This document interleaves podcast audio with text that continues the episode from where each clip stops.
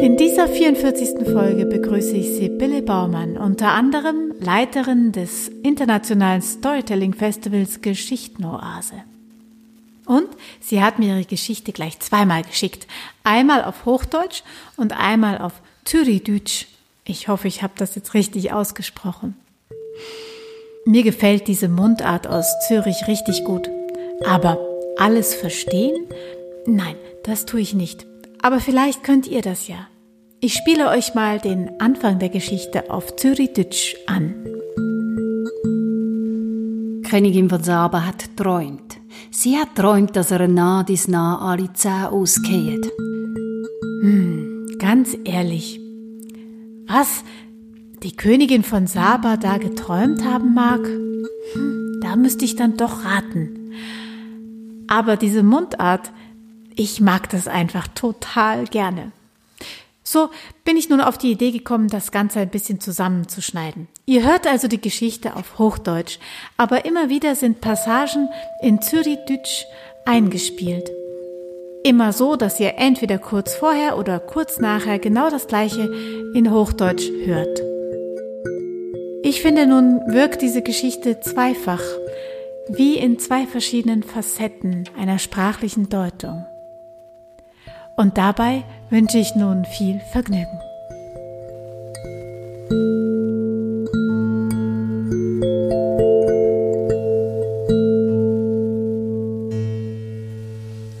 Die Königin von Saba hatte einen Traum. Sie träumte eines Nachts, dass ihr ein Zahn nach dem anderen ausfällt. Als sie am Morgen erwachte, beschäftigte sie der Traum eine Weile, aber dann vergaß sie ihn. In der folgenden Nacht hatte die Königin einen Traum. Sie hat träumt, dass er Nadis Nari Zaus geht. Sie träumte, dass ihr ein Zahn nach dem anderen ausfällt. Dieses Mal hing der Traum schon länger in ihr nach. Er beschäftigte sie aber im Laufe des Tages vergaß sie ihn dann doch. In der dritten Nacht hatte die Königin einen Traum. Sie träumte, dass ihr ein Zahn nach dem anderen ausfällt. Als sie dieses Mal erwachte, wusste sie, dieser Traum hat eine Bedeutung. Der Traum, der hatte Bedeutung. Darum hat sie die besten, die allerbesten Traumdeuter vom ganzen Land zu sich gerufen. Deshalb rief sie die allerbesten Traumdeuter des Landes zusammen. Der erste Traumdeuter wurde in den Saal hineingeführt. Als dieser hörte, was die Königin geträumt hatte, verneigte er sich tief, richtete sich auf und sagte, Oh, Mittelpunkt der Welt, hochverehrte Königin, was für ein schlimmer Traum ihr doch da habt. Ihr werdet sehr, sehr alt werden. Einer nach dem anderen wird vor euch sterben. Ihr werdet alt und einsam sein. Was für ein schlimmer Traum. Hm. Ihr werdet sehr, sehr alt werden.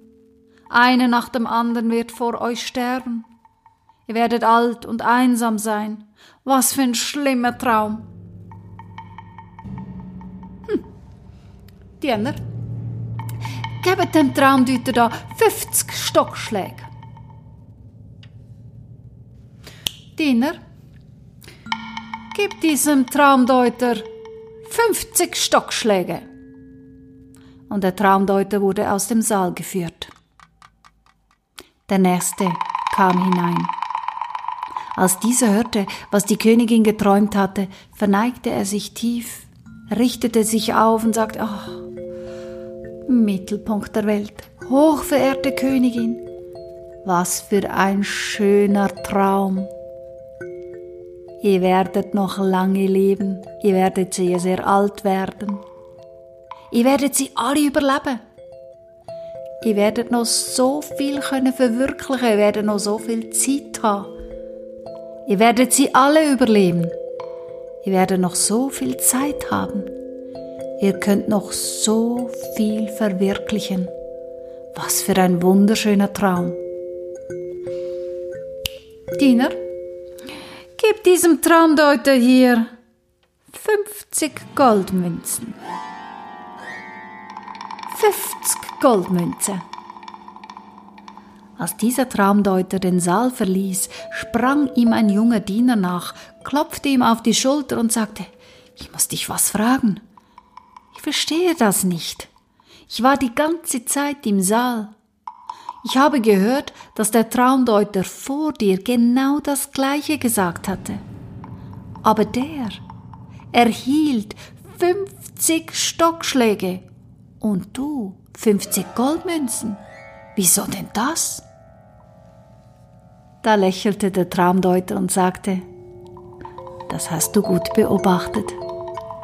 Ja, wir müssen ja auch das Gleiche sagen. Wir sind ja beides schließlich Traumdeuter.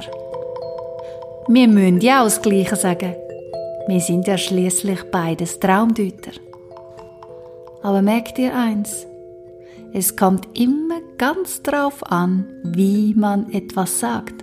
Denn so, wie man es sagt, kommt es auch beim Gegenüber an.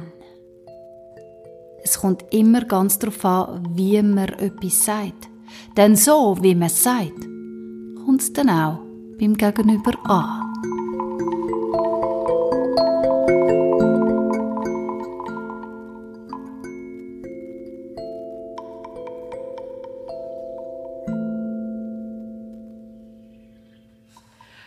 Und ich sage es heute wie immer an und mal ganz frei heraus. Dieser Podcast ist auf eure Hörerspenden angewiesen. Hier der Jingle. Es gibt eine Spendenbox für diesen Podcast und alle Erzähler und Erzählerinnen freuen sich, wenn es darin klingelt. Die nächste Geschichte hört ihr wieder hier am Donnerstag um 10.